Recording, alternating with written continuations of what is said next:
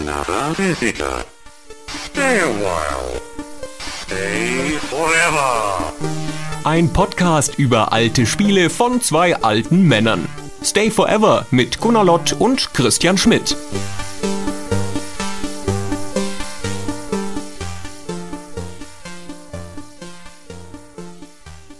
Hallo liebe Zuhörer, hier sind wieder Christian Schmidt. Und Gunnar Lott. Wir schieben eine neue Zwischenfolge ein. Wir hatten schon mal eine zu Kickstarter und haben uns dort die Option offen gehalten, wieder über Kickstarter zu reden, wenn neue Projekte eingestellt werden, die sozusagen in unser Ressort fallen, nämlich Neuauflagen, Fortsetzungen, Remakes von alten Klassikern. Und da sind tatsächlich innerhalb von knapp einem Monat schon wieder fünf neue zusammengekommen, über die wir sprechen können. Und außerdem hat sich aber auch zu Kickstarter generell die Meinungsbildung fortentwickelt.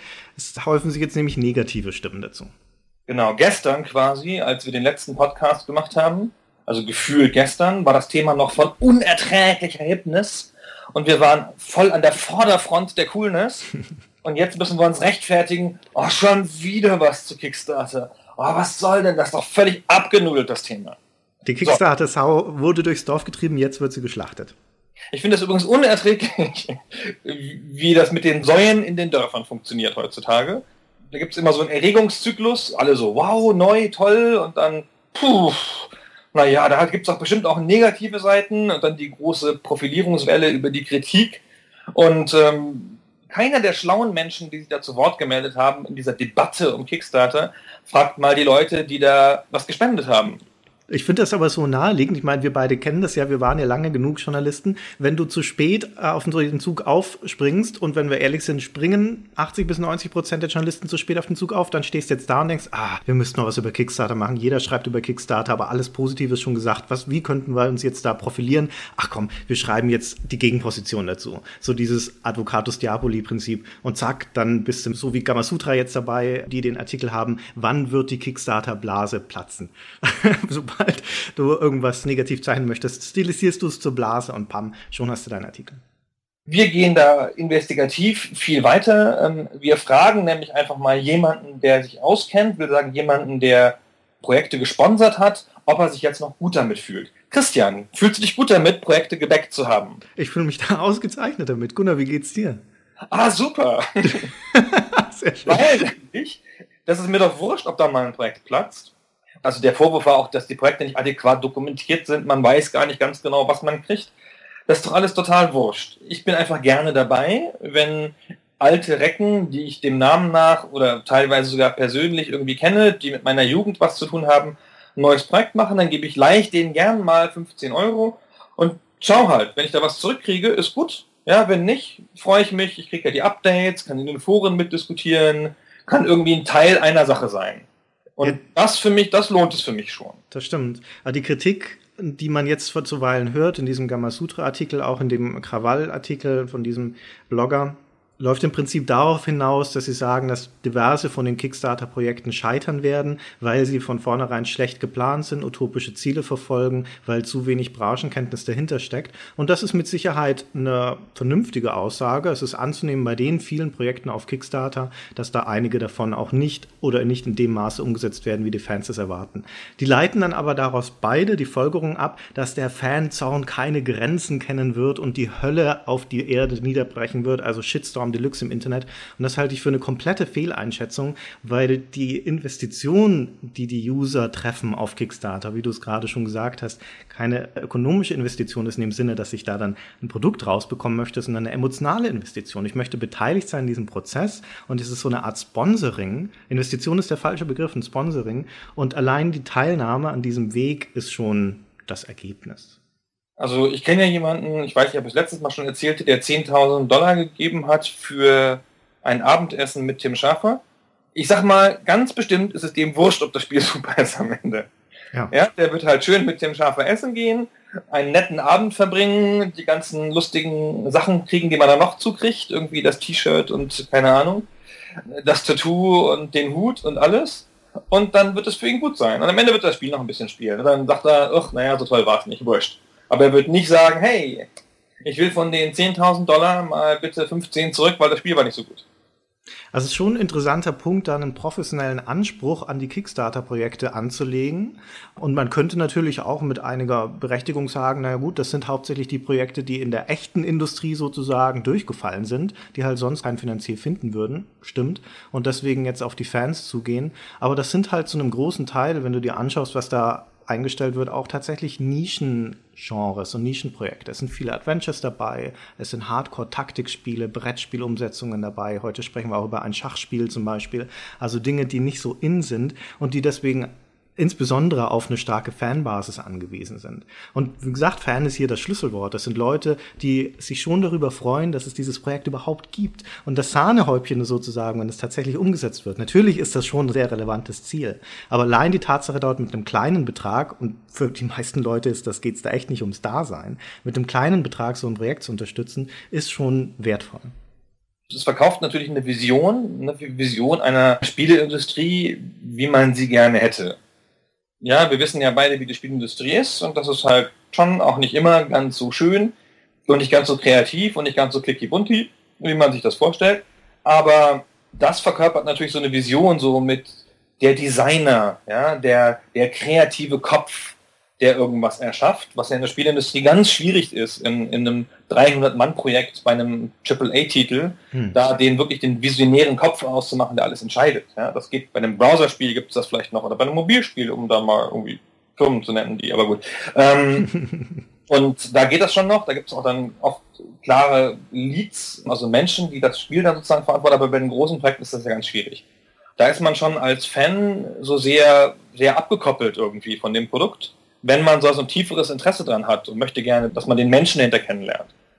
Das ist bei diesen Kickstarter-Projekten mit diesen alten Recken, die verkaufen ja nun sehr pur sich. Ja. Das ist ja schon die Stärke. Und das ist ja, deswegen ist man ja auch bei, man ist ja bei diesen Menschen dabei. Und es geht ja nicht nur ums Spiel. Also obwohl das eine, das, das Banner Saga, das habe ich gebackt, weil ich das Spiel gerne hatte, das war das einzige. Bei allen anderen Sachen hab, wollte ich gerne so das Gesamte haben. Also es geht um eine Art Glaubensbekenntnis an die Person, das stimmt schon. Das ist ein, ex ein, extremer Vertrauensvorschuss, den die Leute auf Kickstarter ja so oder so investieren müssen. Und das ist natürlich leichter, wenn das eine Person ist, der, der du sowieso schon Respekt entgegenbringst. Aber wir hatten ja das letzte Mal zum Beispiel diesen Fall von der Jane Jensen, wo in erster Linie das Studio und die Frau auf Kickstarter sich präsentiert und erst in zweiter Linie ein Spiel dahinter steckt. Und genau einen ähnlichen Fall haben wir auch jetzt in den Projekten, die wir vorstellen, mit dem Space Venture von den Two Guys of Andromeda. Das sind die beiden Leute, die Space Quest gemacht haben, diese klassische Sierra-Serie. Und die verlieren in ein oder zwei Sätzen so nebenbei quasi auch ein Wort darüber das Spiel, das sie machen wollen, nämlich halt ein Adventure-Spiel im Weltall. Und der gesamte Rest dieser ellenlangen Beschreibung dreht sich nur um sie, ihre Vergangenheit, was sie vorher gemacht haben, Space Quest, diese Kickstarter-Kampagne und so weiter. Also da geht es rein um die Personalisierung. Aber so ist es doch in ganz vielen Bereichen. Ich finde, in der Spielindustrie ist man jetzt mittlerweile so gewohnt, dass man so kaltherzig abgewogene Projekte macht. So, ah, und dann haben wir da die Fortsetzung von X und dann haben wir da eine Kosten-Nutzen-Analyse gemacht und das Spiel machen wir so, weil wir die Engine davon nochmal wiederverwerten können und dafür haben wir noch Assets rumliegen, dafür haben wir die Rechte zu gekauft, da haben wir eine User-Befragung gemacht, die Leute wünschen sich, da ist eine Marktlücke, bla bla bla bla bla bla. Das ist, und dann kommt dieser riesen Prozess in Gang, ja, von 18 Monaten Entwicklungszeit mit 200 Leuten. Das haben schon viele Leute auch in der Industrie satt. Ja. Das merkt man schon, ja. Also, ich habe es vielleicht schon mal erzählt an anderer Stelle, dir oder der, der Welt, dass die kleine Flair Games in Karlsruhe mit ihren Mobilspielen irgendwie 250 Bewerbungen auf sechs Stellen hatte. Unter anderem von Leuten, die 20 Jahre bei EA waren. Mhm. Da wollen halt auch Leute raus. Und das ist halt so ein Kickstarter, das halt natürlich auch auf diese Art ein Gegenversprechen. Ja, es ist ein bisschen auch die Rückkehr des Star-Systems. Die Spielebranche hatte in den 80ern und 90ern ein relativ starkes Designer-Star-System, wo dann auch tatsächlich so Leute wie Richard Garriott, Peter Molyneux, Sid Meier und so weiter, die, von denen wir heute noch als Stars reden, sind damals entstanden. Und dann haben sich Mitte bis Ende der 90er Firmen wie Electronic Arts vehement dagegen gestemmt, ihre Spiele an einen Namen von einem Designer zu binden. Auch deswegen, weil es häufig gerade bei den großen Projekten heute Design-Teams sind, die daran arbeiten. Das ist nicht mehr mit einem meinem Namen verbunden. Und diese Sehnsucht vieler User danach, gerade der Älteren, aber trotzdem einen Aufhängpunkt halt zu haben, ein, ein Vertrauens Aufhänger sozusagen, wie das halt bei Star System so ist, ist offensichtlich so groß, dass sie jetzt bereit sind, wieder viel Leidenschaft und zum Teil auch Geld zu investieren in diese Personen, denen sie Vertrauen entgegenbringen. Ich finde, da hat sich die Spielindustrie ein bisschen ins eigene Fleisch geschnitten. Sie hätten konsequenter Stars aufbauen müssen. Es ist ja auch gar nicht so ungewöhnlich. Also wenn man andere Bereiche der Kreativwirtschaft im weitesten Sinne sieht, wenn du heute ein Start-up gründen willst, fragt dich kein Mensch nach der exakten Idee und dem genauen Businessplan, das ist sehr, sehr sekundär, sondern das ist halt so, hey, wer sind Sie denn? Hm. Und dann erzählst du, wer du bist und entscheiden sie, ob sie dir Geld geben. Ja? Wenn es nochmal eine Chance gäbe, eine Computerzeitschrift Print zu machen und wir beide würden da hingehen, würde ich jetzt auch erwarten, dass man uns nicht fragt, wie haben Sie sich denn das Heftkonzept genau vorgestellt, auf Seite 17, was kommt denn da, wie haben Sie die Rubriken, sondern denk, da denke ich eigentlich, es müsste reichen, wenn wir beide hingehen und sagen, hey, wir wissen, was wir tun, geben uns mal die Kohle, machen einen Supermagazin. Vielleicht sollten wir das mal probieren. Ja, ich habe mir überhaupt schon überlegt, ob wir ein Magazin kickstarten sollten. Ja. Deutsche Computerzeitschrift, eine Ausgabe. Und das wurde ja auch bei dem von uns geschätzten Spieleveteranen-Podcast von einigen Usern vorgeschlagen. Da geht es um eine noch ältere Garde und noch, wie soll ich sagen, noch größere Namen in unserem Segment bei aller Bescheidenheit, die auch darüber nachgedacht haben, ob sie nicht mal eine, eine Powerplay-Neuauflage kickstartern sollen oder sowas. Aber vielleicht, das wäre doch schön, wenn man so eine, eine sozusagen magazinübergreifende All-Stars-Truppe zusammenbekäme, die so ein Projekt auf die Beine stellen würde wäre, glaube ich, nicht so schwierig. Und ich glaube auch, man würde es, würde es finanziert kriegen. Naja, mal gucken. Wenn wir schon bei Kickstarter und Kritik sind, finde ich einer der valideren Punkte meiner Meinung nach wird viel seltener genannt, nämlich welche Gefahr auch in, mit dieser Offenheit verbunden ist und dieser Verpflichtung gegenüber den Fans, die mit den Kickstarter-Kampagnen einhergeht. Denn das, wozu sich die Firmen ja verpflichten, abgesehen davon, dass sie das Geld investieren, um ein Spiel zu machen, ist ja auch die Community damit einzubinden, sie auf dem Laufenden zu halten und sie zum Teil, was viele Versprechungen sind, an den Entscheidungsprozessen zu beteiligen. Und das halte ich für stellenweise riskant. Nicht, weil ich nicht der Schwarmintelligenz vertrauen würde, wie auch immer, sondern deswegen, weil zu kreativen Prozessen auch gehört, Dinge, die offensichtlich nicht funktionieren, wieder aufzugeben. Und das ist extrem viel schwieriger, wenn du das vorher mit der Community abgeklärt hast.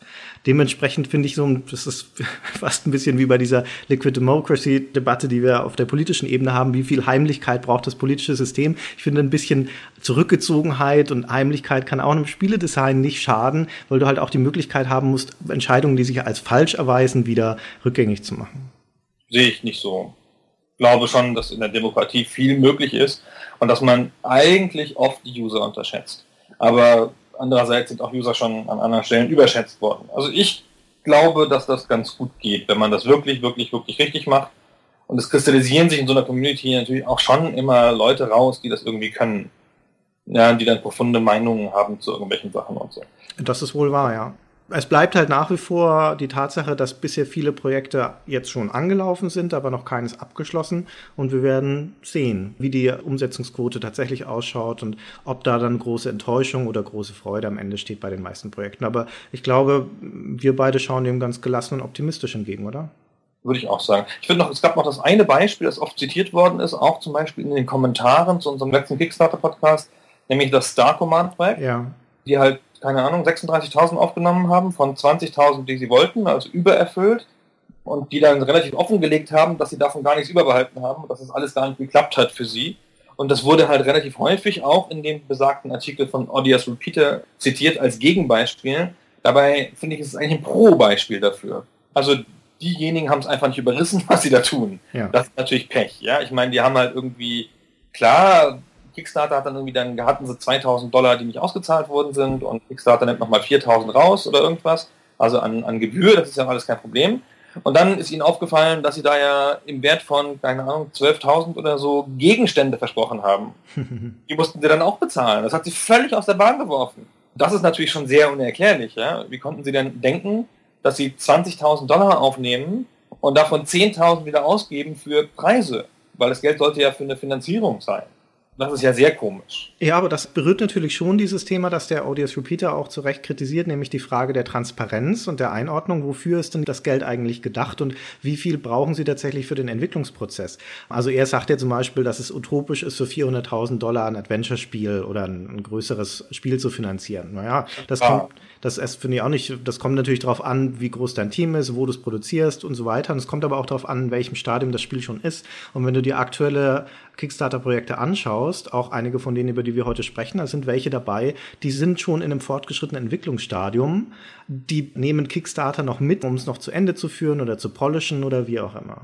Also die Transparenz darüber, wie weit ist das Projekt, wie viele Leute arbeiten daran, wofür ist dieser Betrag, den wir wollen, eigentlich gedacht, das würde ich mir schon auch häufiger noch wünschen bei den Projekten, dass es klarer ausgewiesen ist. Ich würde mir grundsätzlich wünschen, dass das noch kommt ja, also dass das halt, wenn die wirklich anfangen, Geld auszugeben, dass sich dann dokumentieren. Bis jetzt finde ich es nicht so schlimm. Noch ein Wort zu Star-Format. Ich finde es deswegen ein super Beispiel, weil die Community darauf ganz verständnisvoll reagiert hat. Ja, das ist Die haben das ja offengelegt und so haben gesagt, Entschuldigung, hier fuck ab, wir haben nur noch 6000 Dollar über. Und das hat ja auch geklappt am Ende, aber die Community hat da ihnen keinen Strick draus gedreht. Es war genau das nicht passiert. Das, das, eigentlich ist das ein, ein fehlgeschlagenes Projekt, im Sinne, dass, wie die das alle prognostizieren. Aber die Community war halt sehr easy damit. Was halt auch zeigt, so, die wollen halt ein Teil davon sein. Ich glaube, wenn jemand dann irgendwie sagt, kommt, ich habe jetzt hier 600.000 verbraten und bin doch noch nicht ganz fertig, ich glaube eher, dass die Community nochmal nachsammeln würde, als einen Shitstorm auszulösen, weil sie sind ja schon dann committed. Richtig, ja. Ja, und die Community, das zeigt es halt auch wieder, schätzt Offenheit. Wenn man ihr gegenüber Rechenschaft ablegt, wenn man sie ernst nimmt. Und ich meine, die Tatsache, dass sie das so offengelegt haben, es ist ja eine Geste des Respekts im Prinzip vor der Community. Und das, glaube ich, schätzen die Leute sehr. Sehe ich auch so. Gut, ich wollte noch irgendwas sagen, aber ich habe es vergessen. Also wenn uns hier jemand finanzieren will für eine deutschsprachige Spielezeitschrift oder die, die Spieleveteranen, wenn du es ja, ich wollte dir eigentlich nie erwähnen in unserem Podcast, aber jetzt, wo du es schon getan hast, die hatten ja irgendwie vor, so einen öffentlichen Auftritt zu machen. Das würde ich ja auch gerne mal machen mit, mit Stay Forever. Also wenn da jemand ne, eine Idee hat, wie man das bewerkstelligen könnte, öffentliche Verlesung in Hamburg oder so, da sind wir auch immer für Vorschläge dankbar. Kostet 100.000 Euro, um das zu starten, weil wir sechs Monate uns frei nehmen müssen für die Vorbereitung. Vorbei. Und die Goodies, die wir rausschicken, die, ja. die ganzen T-Shirts, wo du nackt drauf bist. Wahnsinn. Sammler-Edition. Lass uns mal über Spiele sprechen, Christian. Ja, genau. Ähm, wie ich schon sagte, es sind ein paar neue Projekte rausgekommen, die äh, retro sind. Und das erste davon, hatte ich ja schon erwähnt, ist eine Neuauflage von Space Quest. Es heißt nur nicht Space Quest, weil die beiden Jungs dahinter, der Scott Murphy und der Mark Crow, das sind die Originalmacher der Space Quest Serie von Sierra, aber sie haben die Rechte nicht, deswegen nennen sie es jetzt momentan einfach nur Space Venture. Das ist ja ganz vernünftig, was wir das machen. Es ist schon klar, in welche Richtung es gehen wird, man hat eine Vorstellung und es sind die Originalleute. Aber äh, haben die das geschrieben? Also im Sinne von, also auch die Texte geschrieben? Ja. Das ist ja eines ein Grafiker, der andere ist ein Programmierer. Genau. Die haben ursprünglich bei, in diesen Rollen bei Sierra angefangen und haben sich dann zusammengetan und gesagt, ach, wir könnten doch ein Spiel gemeinsam machen. Das war 1986, also in den Zeiten, wo sowas noch möglich war. Und die sind gemeinsam die Schreiber von Space Quest.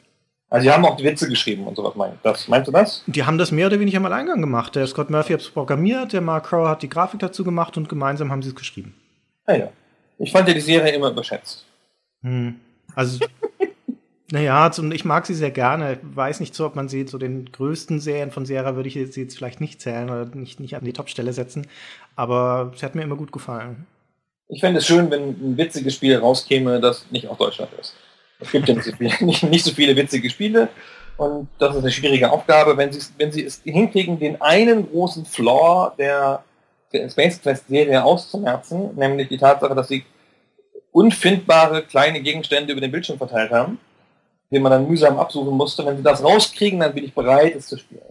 Ich bin schon gespannt, was Space Quest angeht, wie zwei alte Haudegen, Veteranen des Adventures, heutzutage ein Adventure interpretieren, wie sie sich das vorstellen. Ob das tatsächlich hardcore so Point and Click wird wie damals bei Space Quest oder ob sie sozusagen Konzessionen an den Zeitgeist und die modernen, den modernen Fortschritt drin haben. Sie haben das, was sie angekündigt haben, ist, dass es Todesszenen geben wird. Na so Gott klassische Sierra-Geschichte wo machen denn Adventures Zugeständnisse an den Zeitgeist. Ja, fast nirgends. Das ist ja das Problem. Es wäre doch schön, wenn jetzt da mal, gerade jetzt, wo Fangeld zusammenkommt, um die Adventures zu finanzieren, so eine zweite Welle an Adventures, äh, wenn da mal ein bisschen experimentiert würde wieder. Ich weiß, das wollen natürlich die Fans dann auch nicht. Die wollen ja was Altmodisches haben, was Klassisches, aber.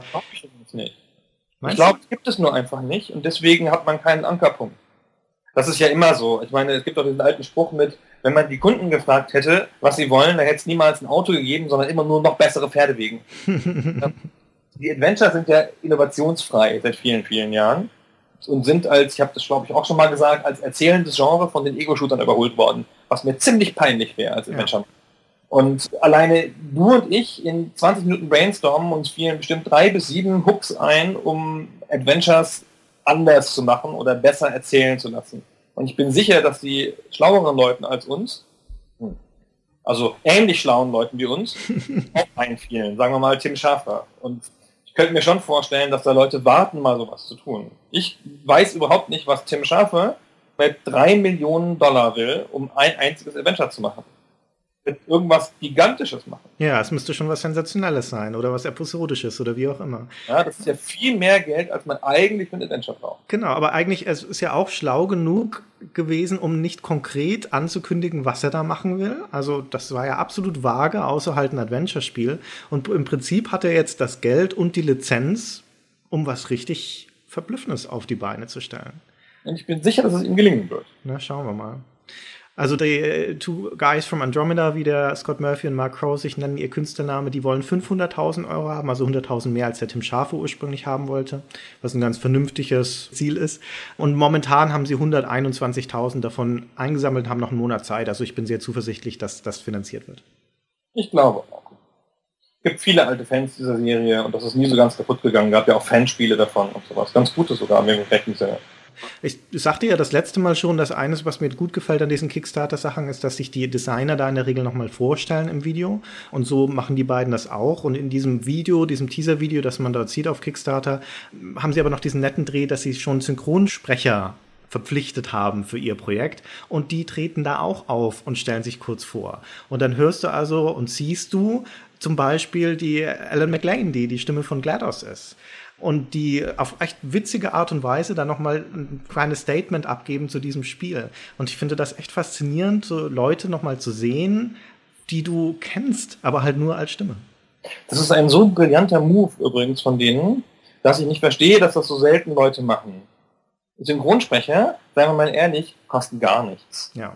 Also die kosten einfach nichts. Es kann sich jeder Privatmann kann sich leisten, den Synchronsprecher von Tom Selleck einen Anrufbeantworterspruch für seine Freundin aufsagen zu lassen. das ist halt mal 800 Euro oder so, aber das geht schon. Für so einen Game Designer, zumal auch noch, wenn er die in einem Video vorstellt, ist das ja nun gar nichts. Das ist halt sehr, sehr, sehr clever. Der hat das sicher sogar umsonst gekriegt. Ja, glaube ich auch. Ja, also toll. Aber zumindest ein zweites Projekt macht das auch noch. Und das ist schon die perfekte Überleitung zu Spiel Nummer zwei, nämlich Portal.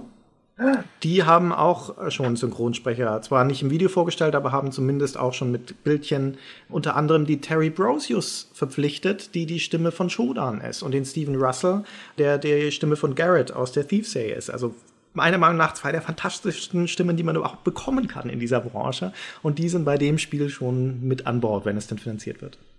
Ich würde mir so wünschen, dass Portal finanziert wird. Ja.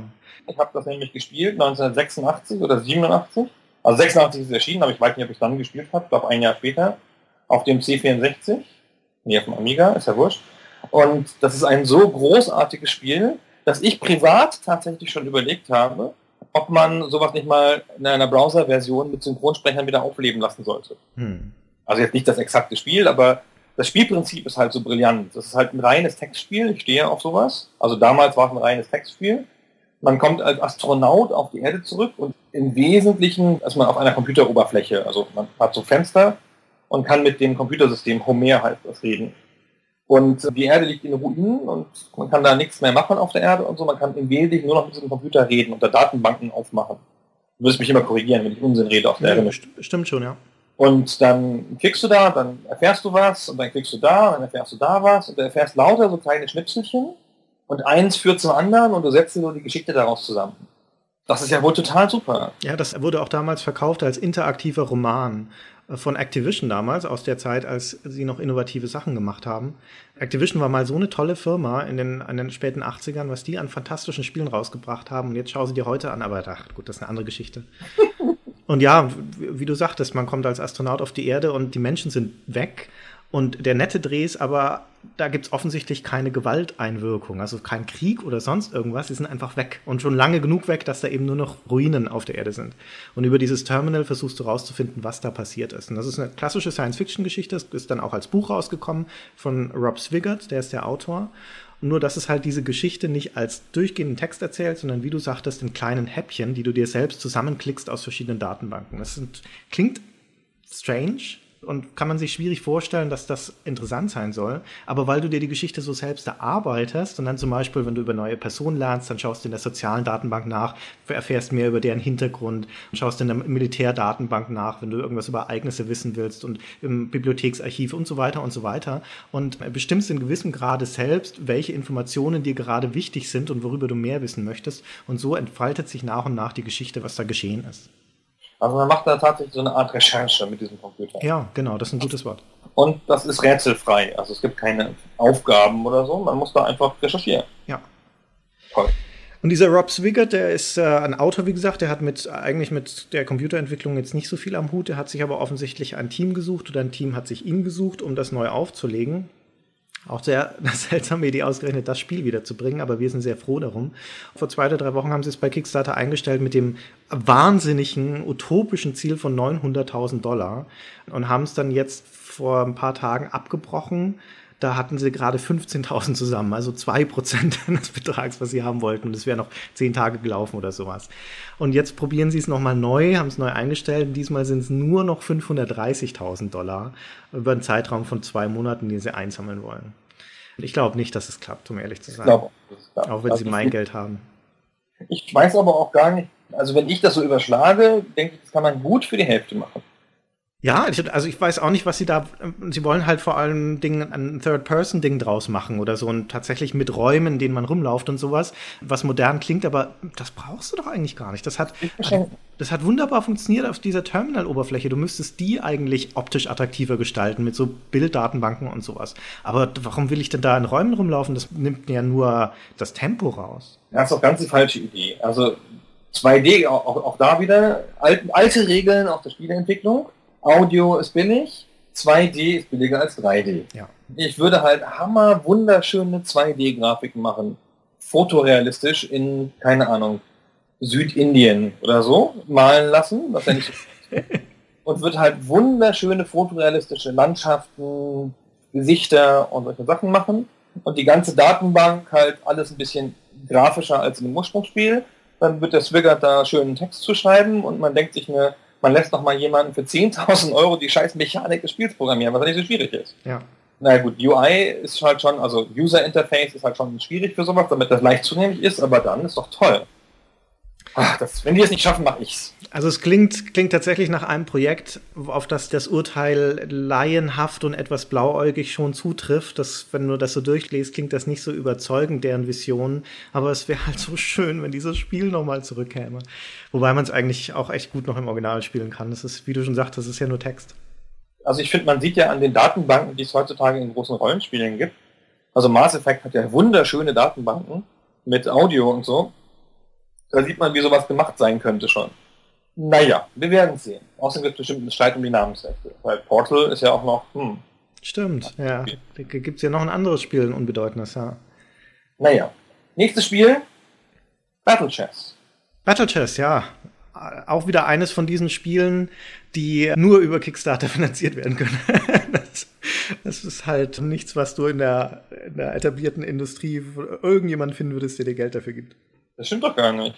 Doch. Das ist doch, naja, also für dieses spezifische nicht, aber es gibt doch tausende von Battle Chesses nee. unterwegs mit unterschiedlichen Versionen und anderen Namen und so. Und es gab doch 2010 sogar noch ein Battle vs. Chess. Ja, das ist das einzige, genau. Ja, nun. Das kam von Topware. Weiß nicht, wie gut sich das verkauft hat. Wahrscheinlich schon ganz ordentlich, weil es so wenig Konkurrenz hat, aber Spiele mit dieser Prämisse, dass du ein normales Schachspiel spielst, aber immer dann, wenn eine Figur geschlagen wird, wird das in der Animation dargestellt, gab es im Laufe der Jahre nicht sonderlich viele. Ja, ist ja auch eine absurde Idee, aber ich, also ich bin, ich habe mindestens in meiner, meiner Karriere vier oder fünf wahrgenommen aktiv. Für so eine Idee, wo es auch echt reicht, wenn es sie einmal gibt, ist das schon nicht so schlecht. Ja, aber deine Karriere überspannt ja nun auch schon 60, 70 Jahre. Da ja, ist das, das dann schon dünn ausgewalzt. Ja, gut, gab es jedenfalls Battle Chess von 1988, gab es drei, vier Versionen von, also Fortsetzungen und so. Ja. Ableger, Klone und Kopien in hellen Haufen. Star Wars Chess comes to mind. Mhm. Und ja, und der Witz, wie gesagt, war, dass das dargestellt wurde, wenn halt eine Figur geschlagen wurde. Es gab sogar ein paar Filmen, wurde das, wurde das nochmal benutzt und so. Das habe ich öfter mal. Also die, diese Idee, die ich bei Battle Chess tatsächlich das erste Mal gesehen habe, dass die Schachfiguren sich wirklich umbringen, die ist schon immer wieder aufgetaucht irgendwo in der Literatur. Ja, aber das Problem bei dieser Art von Spielen, das war bei Battlechess so und zog sich durch alle Nachlaben auch, ist, dass das in der Regel keine guten Schachspiele waren.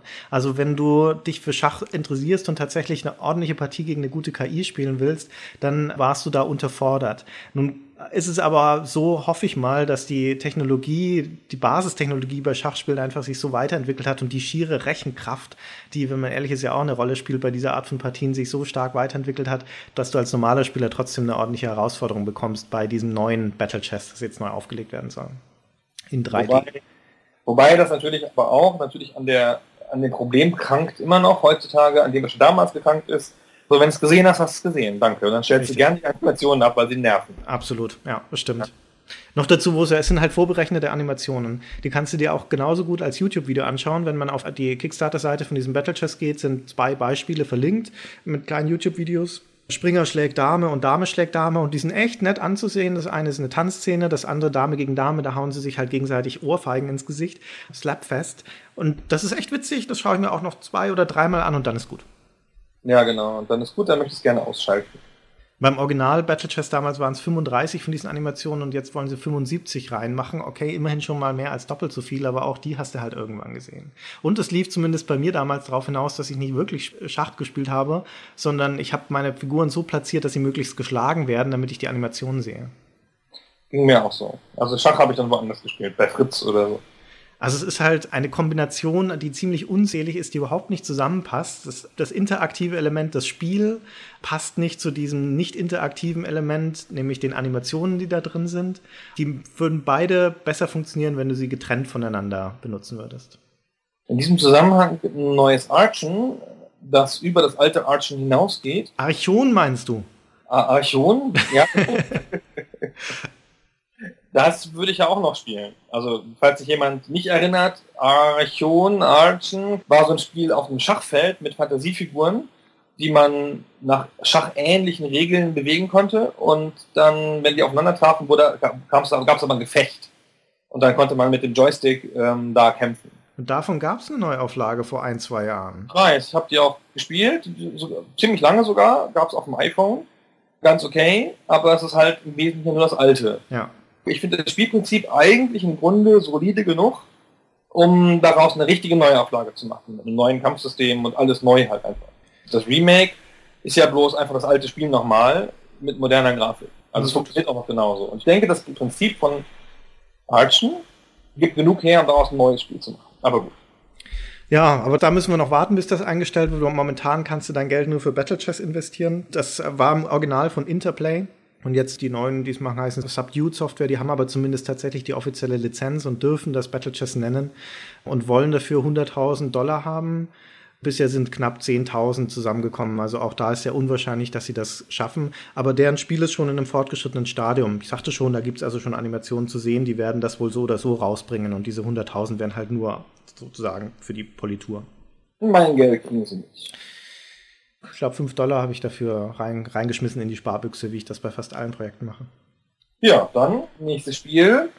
Hab, zu Battle Chats habe ich nichts mehr zu sagen, außer du möchtest da noch in epischer Breite darüber erzählen. Nö, wir haben das erschöpfend behandelt. Ausreichend, genau. Carmageddon, Reincarnation. Das ist tatsächlich ein spannendes Projekt. Das ist mal ein richtiges Projekt. Ja? Also es ist ja auch ein Kultspiel auf seine Art. Ich habe das übrigens nie verstanden, weil ich fand das Spiel nie gut. Doch, aber das Spiel war super. Aber es ist halt, ja, weiß ich nicht. War das nicht das offensichtliche Blutzeug? Es war extrem brutal, also offensiv brutal, aber es hat als Spiel gut funktioniert, Spaß gemacht.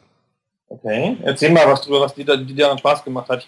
Ich habe nur Leute überfahren, fand es dann doof und habe dann wieder gelassen. Das Carmageddon ist ein Rennspiel im weitesten Sinne, ein futuristisches, wo du mit sehr seltsamen Autos und komischen Gestalten ein Wettrennen fährst. Und du hast drei Möglichkeiten, um dieses Rennen zu gewinnen. Entweder du wirst der Erste, ganz, ganz normal, oder du verschrottest unterwegs alle Gegner, sodass du der Einzige bist, dessen Auto noch heil ist. Das gab es auch in ein, zwei anderen Spielen, Fatal Racing zum Beispiel. Und die dritte Option ist die, dass das, die das so notorisch gemacht hat. Das ist nämlich eine offene Welt. Das ist keine Schlauchkurs, sondern tatsächlich eine frei befahrbare Umgebung. Und darin laufen Zivilisten rum und Tiere und sowas. Und die kannst du überfahren, was dann auch, das sind halt so 2D-Sprites. Das Spiel ist 1997. Das war zwar schon 3D-Grafik, auch schon beschleunigte 3D-Grafik, aber noch nicht so wahnsinnig detailliert. Und wenn du die überfährst, bekommst du einen Zeitbonus, wirst also belohnt dafür, abgesehen davon, dass sie natürlich auch kreischen und fliehen und bluten und sowas und durch die Luft fliegen. Diesen Zeitbonus brauchtest du zum einen, um ins Ziel zu kommen, und zum anderen gibt es die Option, einfach alle Zivilisten auf dieser Karte zu überfahren, dann hast du auch gewonnen. Und tatsächlich, auch wenn das jetzt ziemlich seltsam klingt, aber ist das ganz, ganz motivierend und auch ganz herausfordernd, weil du halt tatsächlich die Entscheidung treffen musst, für welche dieser drei Möglichkeiten du dich entscheidest und die auch schwierig zu korrigieren ist im Nachhinein. Also wenn du tatsächlich der Erste sein möchtest, musst du ernsthaft fahren und aufpassen und vorsichtig fahren. Oder du gehst tatsächlich auf die Gegner oder du versuchst die Zivilisten alle zu finden, aber die Karte ist weit verwinkelt und manchmal stehen sie noch irgendwo in hinteren Ecken. Und wenn die Zeit zu langsam runtertickert und du bist gerade auf der Jagd, um den letzten Gegner noch zu schrotten oder so, in den letzten fünf Sekunden schaffst du es noch, irgendeinen Gegner an Rand zu drängen oder findest du noch irgendwo einen Zivilisten, dann sorgt das für richtig Adrenalinmomente in diesem, in diesem Moment. Und weil du immer gegen die Zeit auch ankämpfst, die da runterläuft, das ist halt echt ein sehr, sehr spannendes Spiel. Ja, hat auch einen großen, großen Erfolg in Deutschland eingefahren. ja, wurde ähm, sofort indiziert natürlich. natürlich. Also ich fand das, das Art-Design, glaube ich, nicht so gut und so, aber ich weiß auch nicht. Es ist ein englisches Spiel. Das ist ein englisches Spiel, mehr muss man dazu nicht sagen.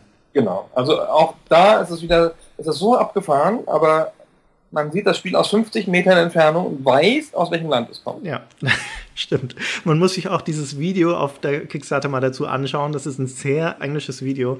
Ich fand es witzig, waren ein paar ganz gute Lacher drin, aber es ist halt schwarzer Humor. Die Engländer. Sie haben 190.000 zum Stand dieses Podcasts, sozusagen zum Ende der Recherche. 400.000 wollen Sie, das kriegen Sie schon hin. Das kriegen Sie hin, ja. Auch dieses Projekt ist schon in der Entwicklung. Auch hier geht es mit den 400.000, glaube ich, eher darum, es dann zum Abschluss zu bringen und vielleicht noch ein bisschen größer zu machen, als es geplant war. Aber da steckt halt tatsächlich ein erfahrenes Studio dahinter, Stainless Software. Das sind auch die, die den ersten Teil gemacht haben und den zweiten und den dritten. Also die haben Erfahrung damit, die wissen schon, was sie tun, glaube ich. Die gibt es ja auch noch. Die gab es auch ununterbrochen. Ja, genau. Ja, ja. Wir gründen uns jetzt mal wieder, sondern Stainless macht jetzt halt kleinere Spiele Arcade und sowas, also für Xbox Live Arcade. Und die haben sich dann einfach gesagt, schau, wir haben da noch eine Lizenz rumliegen, lass uns das mal machen, nehme ich an. Ich glaube, das ist schon eine Herzensangelegenheit. Das war halt deren Ding, deren Claim to Fame. Die haben außer in ihrer Firmengeschichte, die gibt es jetzt auch seit 15 Jahren oder sowas, haben sie Carmageddon hervorgebracht und sonst nichts von Rang. Und dementsprechend ist das halt jetzt die Chance, da wieder ein bisschen Geltung zu sammeln. Ich würde es ihnen gönnen, das ist, ist, ja, ist ja ein lustiges Projekt, aber ich gebe ihnen jetzt mal kein Geld, das ist nicht meins. Doch, ich will das haben, das Spiel. Ich finde das gut. Bitteschön. Ähm, ja. Es gab ganz viele Versionen davon, oder nicht? Also ja. Nicht lauter Editionen und Versionen und so, das haben, ist doch ewig ausgeschlachtet worden drei oder vier, glaube ich, gab es mit und, und, noch ein oder zwei Add-ons oder sowas. Auf deren Webseite, die man ganz gut anschauen kann, gibt es so einen Historienabriss, wo die alten Spiele und die ganzen Fahrzeuge und Fahrer und sowas nochmal vorgestellt sind. Das ist ganz, ganz ulkig, da kann man sich gut nochmal durchklicken. Gut, dann sind wir soweit durch mit den aktuellen Projekten. Wir könnten noch einen ganz kurzen Schlenker machen zu Ogre. Ja, das bitte. Heute abgelaufen oder läuft heute ab, wo wir das aufnehmen. Also in der der Zeitverschiebung, die durch das, die Produktion des Podcasts entsteht. Das ist schon lange vorbei, seit ewigen Zeiten. das ist ein Brettspiel. Das Und ist. Zwar von Steve Jackson, den ich immer verwechsle, weil es ja zwei gibt. Da habe ich sogar schon auf der Stay Forever Webseite öffentlich verwechselt, glaube ich. und ist dann korrigiert worden von Anim, der halt auch immer für uns die Sachen raussucht fürs Nachlesen oder fürs Nachsurfen. Mhm. Nämlich einen amerikanischen Steve Jackson und einen englischen Steve Jackson. die noch dazu beide in einem ähnlichen Metier tätig sind, nämlich beide Spieledesigner und auch noch beide einigermaßen bekannt sind für unterschiedliche Dinge. Der, der Englische hat Games Workshop gegründet mit dem einen Livingstone und diese Fighting Fantasy Bücher gemacht, also diese lies weiter auf Seite so und so Bücher und ist jetzt bei Lionhead. Und der andere wiederum, den kennen gerade deutsche Brettspieler von Munchkin und die Pen and Paper Rollenspieler von GURPS, von diesem Universal Role Playing System. Und vielleicht sogar eben auch von diesem Ogre, was eines seiner frühen Spiele war, von 1977. Auch ein Brettspiel. Ähm, auch ein Brettspiel, ja. So ein Science-Fiction-Strategie-Brettspiel mit Textfeldern und ähm, wie meine Frau immer sagt, oh, das ist ein Mömpelspiel, geh weg. Mömpel? Ja, es hat viele Mömpel, also so kleine Sachen, Figuren. Aha. Häppchen, sowas. Ja, verstehe. Genau, und meine Frau steht halt nicht auf Mömpel-Spiele. So, 32 Karten, was muss reichen oder so. ähm, genau, die haben 20.000 gefordert, was ja auch eine okaye Summe ist für ein Brettspiel, ähm, haben 860.000 bekommen. Ja, das, das 43-fache. In der Potenz ist es Rekord, das 43-fache, ja. Und äh, jetzt machen sie gerade noch ein Computerspiel, weil sie so viel Geld haben. Ja, genau. Für uns relevant wird das zum einen, weil es schon mal eine Umsetzung gab von Ogre, nämlich von Origin in den 80ern. Und weil die angekündigt haben, wenn sie 300.000 zusammenkriegen, dann machen sie auch eine Computerspielumsetzung. Irgendwann Ende 2014, aber das ist alles Zukunftsmusik. Aber nachdem sie jetzt auch ein Vielfaches von 300.000 haben, können wir uns darauf freuen, dass irgendwann irgendwann in der fernen Zukunft dann auch nochmal Ogre auf den PC zurückkommt oder aufs iPad oder wie auch immer. Das ist bestimmt nett und das ist ja auch easy zu machen. Also, wenn die da ein schönes Brettspiel draus machen, ein Brettspiel auf den Computer umzusetzen, ist ja zumal so ein taktisches, ist ja keine große Schwierigkeit. Ja, das stimmt. Und das, das Nette von diesem Ogre, um das noch kurz zu sagen, ist, dass es so ein asymmetrisches Spiel ist, dass zwei Parteien gegeneinander kämpfen, ein Angreifer, ein Verteidiger. Und der Angreifer hat nur eine einzige Einheit, nämlich diesen Ogre, einen, einen super. Und der andere Spieler hat eine konventionelle Armee, die aus so Infanterie und Panzern und sowas besteht. Das spielt in der Zukunft 2085. Und der hat eine bestimmte Anzahl von Punkten und kann sich für die im Prinzip seine Armee selbst zusammenstellen. Und aus diesem Ungleichgewicht, eine Einheit gegen viele, entstehen dann diese interessanten Kampfsituationen. Das ist übrigens super. Es gibt überhaupt viel zu wenig asymmetrische Spiele. Ja, stimmt. Das ist total faszinierend. Das ist ja auch so ein bisschen die Faszination, die in dem von mir lange gespielten Warhammer Tabletops steckt, dass man halt durch dieses Punkte zusammenstellen, also man kann sich eine Armee für Punkte kaufen und man hat nur eine begrenzte Anzahl, aber man kann aber frei entscheiden, womit die Punkte ausgibt. Mhm so eine typische Warhammer-Armee hat halt 3000 Punkte und ich kann auch theoretisch 2000 Punkte in einen einzelnen Dämonen stecken und damit antreten. Und wenn ich den halt in der ersten verliere, habe ich leider die Schlacht komplett verloren. er wird relativ schwer umzubringen sein. Also es gibt sehr interessante Situationen, ja, wenn also billige Truppen gegen eine starke Einheit anrennen. Sehr cool. Ja, sehr schön. Aber wenn ich jetzt so ruhig drüber nachdenke, ist eigentlich jeder Shooter ein asymmetrisches Spiel und jedes Rollenspiel, weil du ja immer einen gegen viele spielst. Aber das ist eine andere Situation natürlich. Ja, das ist eine sehr andere Situation. Die kämpft ja auch anders und so. Ist aber auch eigentlich, das ist ja, das ist eigentlich eine Schwäche von Shootern, finde ich. Mir sind die zu asymmetrisch. Es fühlt sich sehr falsch an bei ganz vielen Spielen, dass ich, sagen wir mal, ein einzelner Wissenschaftler bin, der zufällig ein Experiment erlebt hat und auf der Gegenseite stehen 50 ausgebildete Soldaten, die ich alle erschieße. Ja, stimmt. Und das ist aber nur, glaube ich, weil noch niemand eine symmetrische Shooter-Mechanik gefunden hat, außer in gewissen Bosskämpfen, die ja dann aber heutzutage ja immer nach so Trickregeln funktionieren. So, finde den einen Schalter, dann ist der Boss tot. Was ich übrigens hasse, aber Bosskämpfe sind eh ganz schrecklich. Dann machen wir, eine, machen wir eine einzelne Folge über Bosskämpfe. Ja, das können wir gerne machen. Ja, also ich hasse ja Bosskämpfe, ganz viele, außer bei Metal Gear Solid. Und ich würde mir total wünschen, dass es einen Shooter gäbe, der viel symmetrischer ist wo du halt wirklich mal gegen einen starken Gegner eine Weile kämpfst, ohne dass das jetzt ein Supertank ist, sondern einfach so, so ein Elitesoldat auf der Gegenseite. Ja, der sich gut verteidigt, der sich heilen kann. Obwohl, das ist langweilig, oder? Ja, ich kann mir gerade nicht recht vorstellen, wie das funktionieren soll. Der Flow von Shootern liegt ja auch daran, dass du halt eine schnelle Folge von Herausforderungen hast, indem du Gegner besiegen, Gegner besiegen, Gegner besiegen und sowas. Das ist halt immer so öde, finde ich. Also. Weiß ich nicht. Scheint ja gut zu funktionieren. Für mich nicht, aber gut. ich spiele nicht so viele Shooter, nur so, keine Ahnung, jedes fünfte Spiel, das ich anfasse, ist ein Shooter. Aber ich spiele aber die ganzen Rollenspiele zwischendrin, die ja auch sehr asymmetrisch sind und da ist mir der Kampf halt immer so ein lästiges Mittel zum Zweck bei ganz vielen Spielen. Auch bei Skyrim zum Beispiel, den ansonsten von mir sehr geschätzten Skyrim. Und da denke ich immer so, uff, könnte man das nicht auch interessant gestalten. Aber gut. Das führt vielleicht zu weit und wird am Ende eh rausgeschnitten, weil es ja der Podcast über Kickstarter ist. Wir schweifen wie immer ab, ja, aber dafür ja. wird unser, unser kleiner Podcast wird ja dafür geliebt. wie clever übrigens, dass es einen anderen Podcast gibt, der gleich so heißt. Der heißt Wir schweifen ab. Die müssen sich für nichts mehr rechtfertigen. Ja, ist gleich programmatisch, sehr schön. Ja, sehr clever von denen. Aber gut, wir müssen das nicht so plakativ vor uns hertragen. Wir machen das einfach, wir schütteln das so aus dem Ärmel, das Abschweifen. Eigentlich sind wir noch ziemlich kohärent für einen Podcast. okay, gut, jetzt haben wir die aktuellen Kickstarter-Projekte vorgestellt. Natürlich fordern wir wieder jeden dazu auf, gerne mal bei diesen Projekten vorbeizuschauen und vielleicht den einen oder anderen Dollar zu investieren. Wir würden uns sehr freuen, wenn wir da dann am Ende die Spiele sehen, die rauskommen. Und wenn das jetzt so weitergeht, dann werden wir wahrscheinlich in einem Monat wieder den nächsten Kickstarter-Podcast machen können, sofern das dann unsere Zuhörer wollen. Also sagt uns bitte gerne Bescheid, ob das bei euch gut ankommt, ob ihr da mehr dazu hören wollt. Genau, ansonsten vielen Dank fürs Zuhören und tschüss, bis zum nächsten Mal. Bis dann, tschüss.